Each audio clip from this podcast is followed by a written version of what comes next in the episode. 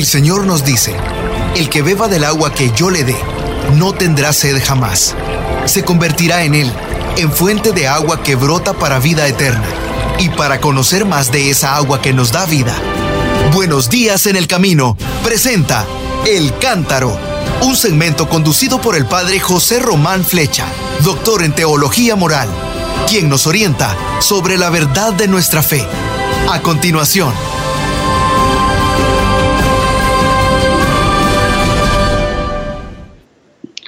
Mis queridos hermanos, soy el Padre José Román Flecha, sacerdote de la Diócesis de León, y les hablo desde Salamanca para comentar con ustedes un poquito de la liturgia de este cuarto domingo del tiempo de Pascua. Comenzaremos la Santa Misa con la oración colecta que dice así, Dios Todopoderoso y Eterno, que has dado a tu iglesia el gozo inmenso de la resurrección de Jesucristo Concédenos también la alegría eterna del reino de los elegidos, para que así el débil rebaño de tu Hijo tenga parte en la admirable victoria de su pastor, que vive y reina contigo en la unidad del Espíritu Santo por los siglos de los siglos. Amén. Así que en esta oración recordamos que la Iglesia ha recibido la inmensa alegría de la resurrección de Jesucristo. Bueno, por eso damos gracias. Primera parte. Segunda parte, pedimos algo. Pedimos también más alegría. No solo el gozo eh, temporal, terreno, sino también la alegría eterna del reino de los elegidos. ¿Y para qué la pedimos? Para que el rebaño de Jesús tenga parte en la victoria de su pastor. Atención a esto del rebaño y atención a la llamada del pastor, porque el cuarto domingo de Pascua, todos los años, se lee el texto del Evangelio de Juan, capítulo 10, en el cual Jesús se nos presenta como el buen pastor. Bueno, pero cada año se lee un trozo mm, diferente. Sí, para llamar a Jesús buen pastor y preguntarnos por el papel del rebaño, el papel de las ovejas. Dicho lo cual, pasemos a leer la primera lectura que se lee y se proclama en este año, que es el ciclo C. Seguimos leyendo el libro de los Hechos de los Apóstoles. Dice así, en aquellos días Pablo y Bernabé, desde Perge, siguieron hasta Antioquía de Pisidia. El sábado entraron en la sinagoga y tomaron asiento.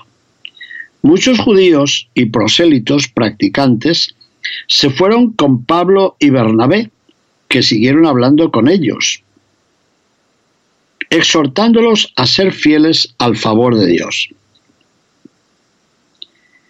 El sábado siguiente, casi toda la ciudad acudió a oír la palabra de Dios. Al ver el gentío, a los judíos les dio mucha envidia y respondían con insultos a las palabras de Pablo. Entonces Pablo y Bernabé dijeron sin contemplaciones, Teníamos que anunciarles primero a ustedes la palabra de Dios, pero como la rechazan y no se consideran dignos de la vida eterna, sepan que vamos a dedicarnos a los paganos, a los gentiles. Así nos lo ha mandado el Señor. Al decir, yo te haré luz de los gentiles para que seas la salvación hasta el extremo de la tierra cuando los gentiles, es decir, los que venían del paganismo, los que habían practicado la religión helénica, griega, cuando estos oyeron estas cosas, se alegraron mucho y alababan la palabra del Señor. Y los que estaban destinados a la vida eterna creyeron. Entre tanto, la palabra del Señor se iba difundiendo por toda la región.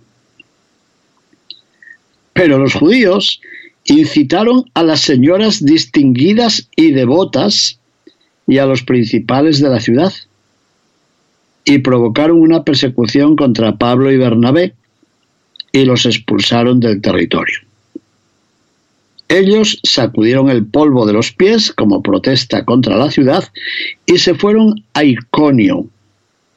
Los discípulos quedaron llenos de alegría y de Espíritu Santo. Palabra de Dios, te alabamos, Señor. Bueno, tengo que decirles la verdad. A mí me da mucha alegría este texto porque con el padre José Antonio Martínez Puche de la Orden de Predicadores Dominico fui a grabar unos programas para la televisión española a la República de Turquía. Y pasamos por Perge, por Antioquía de Pisidia y subimos a la ciudad de Iconio. Así que todos estos lugares me son conocidos personalmente. Claro que 20 siglos después de que pasaran por allí Pablo y Bernabé en su primer viaje apostólico. Y ya, ya conocemos cuál era su medio de trabajo, su método, su estrategia. Primero, hablar a los judíos, puesto que tanto Pablo como Saulo, Saúl, como Bernabé eran judíos. Primero iban a la sinagoga. El primer día hubo un buen grupo que los escucharon con gusto. Se ve que pasaron la voz y al sábado siguiente la sinagoga estaba llena de gente y pasó lo que suele pasar lo que pasó con Monseñor San Óscar Arnulfo Romero y con tantos otros. Si los poderes públicos, los poderes de este mundo, ven que la multitud va con el profeta, con el predicador, se enojan muchísimo. ¿Cuántos son? ¿Cuántos son los mártires que han muerto por esto? Porque los políticos tenían celos y creían que los predicadores les iban a corromper a la multitud, al pueblo, a los jóvenes. Bueno, pues eso pasó allí ya también. Respondían a la palabra de Pablo con insultos. Y Pablo y Bernabé dijeron, ah, esto es un signo de los tiempos, el Señor nos está hablando. Me gusta mucho por eso, porque podrían decir, dejemos de predicar porque no nos escucha nuestra gente, luego Dios quiere que no seamos predicadores, vamos a dedicarnos a ser carpinteros o navegantes. No, sino que dijeron, esto quiere decir que el Señor nos envía a anunciar la vida y el misterio de Jesús a los paganos, a los que han adorado a Zeus o a Afrodita, los que no vienen del pueblo judío, los que no conocen la ley de Moisés. ¿Cómo es el viejo refrán? Que Dios escribe derecho con líneas torcidas. No se desalentaron, sino que dijeron, esta es la ocasión. El Señor efectivamente nos envía para llevar la luz a los gentiles. Bueno, y esto ocurrió para que nosotros aprendamos. Gente que ha vivido al lado de la iglesia toda la vida y no quiere ir a misa, por ejemplo. Y en cambio otras personas que han tenido una vida Mm, más desafortunada, incluso vida de pecado, y un día, después de un retiro, después de un acontecimiento religioso, se enamoran de Jesucristo nuestro Señor. Igual, igualito pasó en esta ciudad, en Antioquía de Pisidia. Los gentiles oyeron con gusto la palabra y se convirtieron a la vida cristiana. No solo, sino que el texto nos dice que la palabra del Señor se iba difundiendo por toda la región. Y ahí viene la otra parte. Los judíos no se limitaron a rechazar a Pablo y a Bernabé, sino que incitaron a las damas pudientes y piadosas, como dice otra traducción que yo conozco, a las señoras distinguidas y devotas, devotísimas, y a los principales de la ciudad, para que provocaran una persecución contra Pablo y Bernabé. Bueno, ¿Y qué ocurrió? Por segunda vez, Pablo y Bernabé entendieron la lección que Dios les estaba dando y recordaron lo que había dicho el Señor. Si les persiguen a ustedes en una ciudad, váyanse a otra. Seguramente que hay otros muchos que estarán escuchando. Finalmente, los que habían creído quedaron llenos de alegría y de Espíritu Santo. Bueno, la primera lectura me encanta, no solo porque he recorrido esos lugares, he recordado y he seguido las huellas de Pablo y Bernabé, sino porque me parece que es el resumen de lo que ocurre también hoy en la iglesia. Hay lugares, hay ambientes, a veces muy devotos, y muy distinguidos en los cuales mm, no se acepta la palabra de Dios. ¿Por qué? Pues porque esas personas creen que, que, ya están salvadas o qué sé yo, o que se salvan por sí mismas y rechazan, rechazan al profeta y al misionero. La segunda lectura también me gusta mucho, está tomada del libro del Apocalipsis Y dice así, yo Juan vi una muchedumbre inmensa que nadie podría contar, de toda nación, razas, pueblos y lenguas, de pie delante del trono, el trono del Padre Celestial y del Cordero, y estaban vestidos con vestiduras blancas y con palmas en sus manos. Y uno de los ancianos, de los 24 ancianos que están en torno al trono celestial, me dijo, estos son los que vienen de la gran tribulación, es decir, los mártires.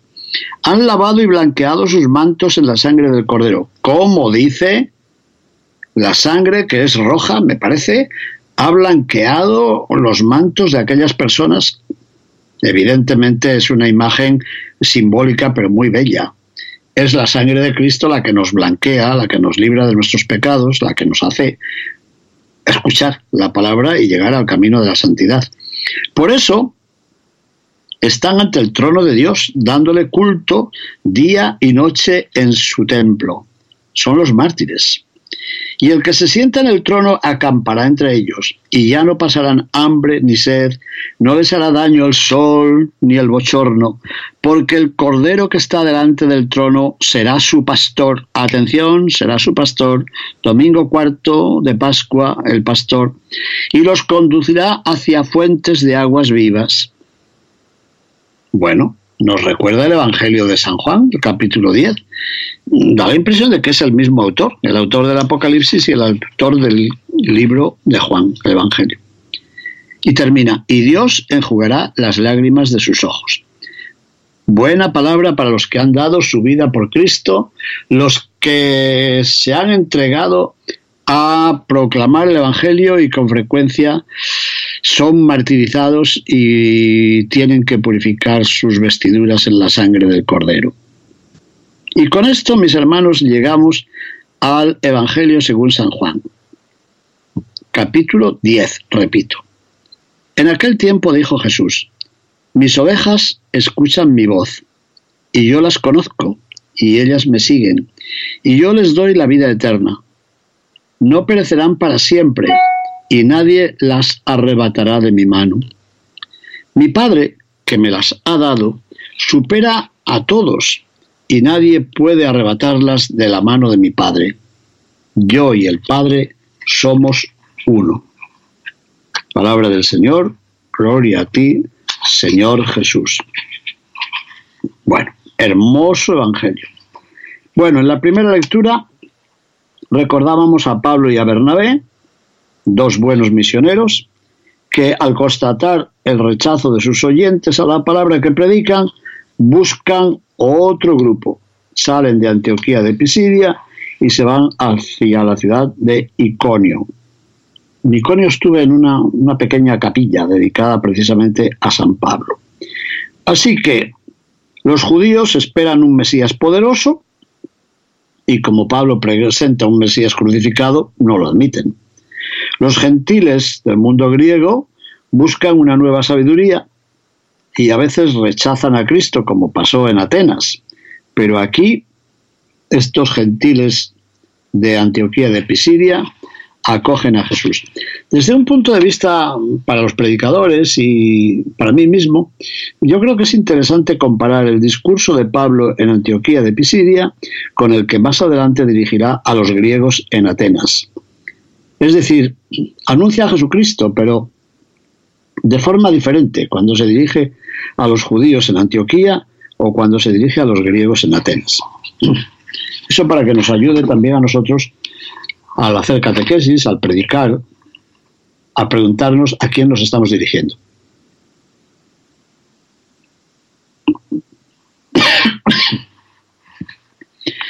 El Apocalipsis ha sido escrito en una hora de persecución, persecución a los que han aceptado a Cristo como su Señor. Por eso resultan molestos a los poderes del imperio, ante los ojos del autor de este libro, del Apocalipsis, pasa una muchedumbre inmensa. Los que vienen, vienen de la gran tribulación y han lavado y blanqueado sus mantos en la sangre del Cordero. En esta segunda lectura de este domingo se menciona tres veces al Cordero. Aunque suene a paradoja, la sangre del cordero ha blanqueado los mantos de los mártires. Es más, el cordero les libra del hambre y de la sed, del sol y del bochorno, como anunciaba ya el libro de Isaías. Además, el Cordero será su pastor y los conducirá hacia fuentes de aguas vivas. Pues bien, ya he dicho que la imagen del pastor es la señal característica de este domingo cuarto de Pascua. Este año vemos que Jesús se identifica con el pastor generoso que guía y protege a las ovejas recibidas del Padre Celestial. Es un texto muy breve, el Evangelio de este domingo, pero yo creo que se articula en tres contraposiciones que nos hablan de la misericordia del pastor y de sus dones, pero también nos hablan de la suerte de las ovejas. Veamos. Punto primero. Mis ovejas escuchan mi voz y yo las conozco. Así que el primer don es el de la escucha.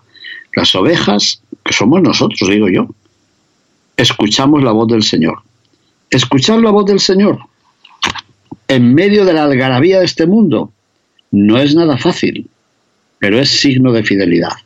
¿Y cuántas voces se elevan para decir, este es el camino? Muchos de ustedes nos cuentan esto. Mis hijos no quieren escuchar el Evangelio.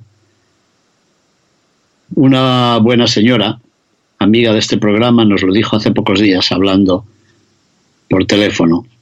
Mis hijos han seguido la fe hasta que fueron a no sé qué escuela y allí no sé qué les dijeron para que abandonaran el camino del Evangelio.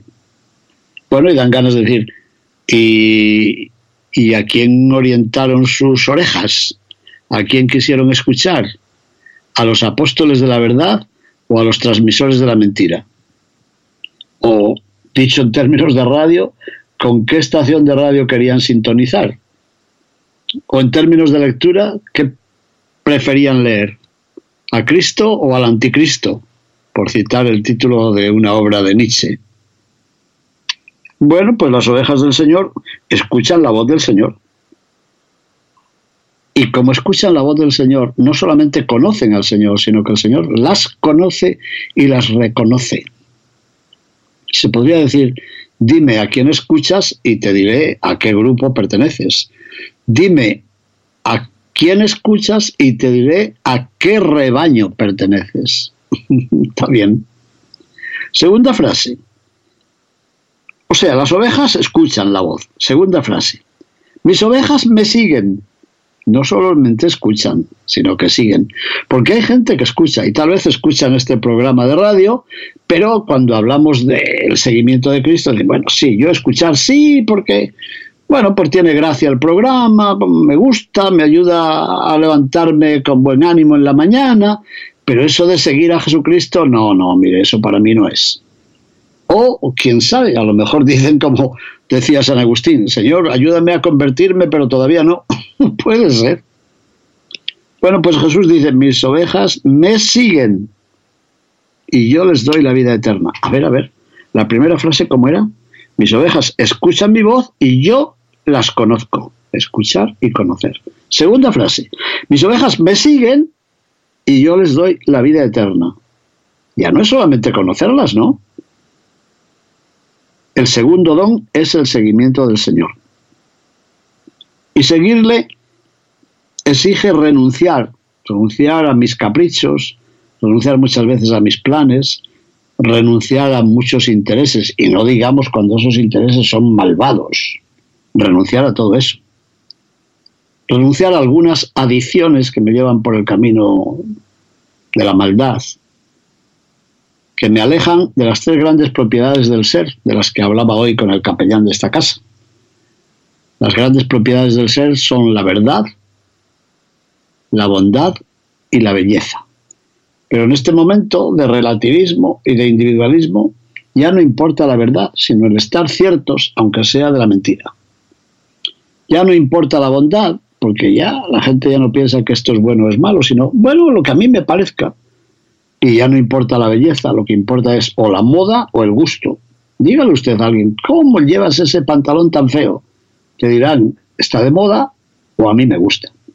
hemos caído en un relativismo y entonces ya no seguimos al Señor, seguimos a los que promueven unas determinadas ideas, un ideal de bondad basado en no sé qué prácticas, o me ofrecen una idea de la belleza que a lo mejor no es tan belleza. Bueno, pues quien sigue al Señor ha de saber que el Señor está dispuesto a darle vida, no muerte, sino vida. Pero para eso hay que renunciar a nuestra comodidad, a nuestros caprichos, a nuestra altanería, a nuestra soberbia y a veces a nuestra comodidad, como he dicho. Aceptar el plan de Dios. Y tercera frase de este Evangelio tan corto. Mis ovejas no perecerán para siempre y nadie las arrebatará de mi mano. ¿Se dan cuenta? Hay tres dones. El primer don es la escucha, el segundo don es el seguimiento y el tercer don es la pertenencia. Mis ovejas no perecerán para siempre, son mías y nadie las arrebatará de mi mano, dice el Señor. Somos del Señor. Bueno, ¿y nosotros de quién queremos ser? Dime cuál es tu Señor, dime cuál es el Maestro que escuchas, dime en quién has puesto tu confianza y te diré por qué camino vas, claro. Así que el tercer don es la pertenencia. Es bonito como lo dicen en inglés, ¿verdad? I belong to this. Yo pertenezco a esto, o pertenezco a este, o pertenezco a esta, o pertenezco a estos de este grupo. Es muy importante ese pertenecer. ¿A quién pertenezco yo? ¿Con qué grupo me identifico? ¿A quién quiero pertenecer? ¿De quién soy? Los enamorados dicen algo de eso, ¿verdad? Amor mío. Tú eres mi amor, eres mi tesoro, mi tesoro. ¿A quién pertenezco yo? El tercer don es la pertenencia. Bueno, pues hay que decir, yo soy de Cristo, porque el ser de Cristo significa también ser para Cristo. Y ser de Cristo nos concede a los creyentes una seguridad que nadie puede imaginar. Bueno, hay algunos que todavía siguen pensando que por ser cristianos y por pertenecer a Cristo somos unos desgraciados, unos tristes. Pues mire, no, no es verdad. No, vivimos en la alegría. Y una alegría que no es simplemente el holgorio, es la felicidad última que nos da el seguimiento de Cristo nuestro Señor. Bueno, es hora de terminar con esta oración que he incluido en mi libro El Camino. Señor Jesús, tú eres el Cordero que se entrega por nosotros, pero eres también el pastor sabio y generoso que nos guía y nos defiende Queremos permanecer a la escucha fiel de tu palabra. Bien sabemos que en esa palabra radica nuestra paz y nuestra confianza. Danos tu luz y tu fuerza para que podamos anunciar esta gracia que tú nos concedes, pero también esta responsabilidad que tú nos pides cada día. Amén. Mis queridos hermanos, preciosa celebración esta del cuarto domingo de Pascua dedicado al buen pastor. Bueno, si me lo permiten, aprovechemos este domingo para orar por nuestros pastores, sí, también por su párroco, por su obispo, y para mm, pedirle al Señor que nos libre de la maldad de los malos pastores, que algunos quedan por el mundo, que nos ayude a elegir a elegir el pastoreo que nos lleva por buenos caminos hacia la paz, la felicidad y la vida eterna. Mis queridos hermanos, muchísimas gracias. Bendiciones. Buenos días en el camino presentó El Cántaro con el padre José Román Flecha.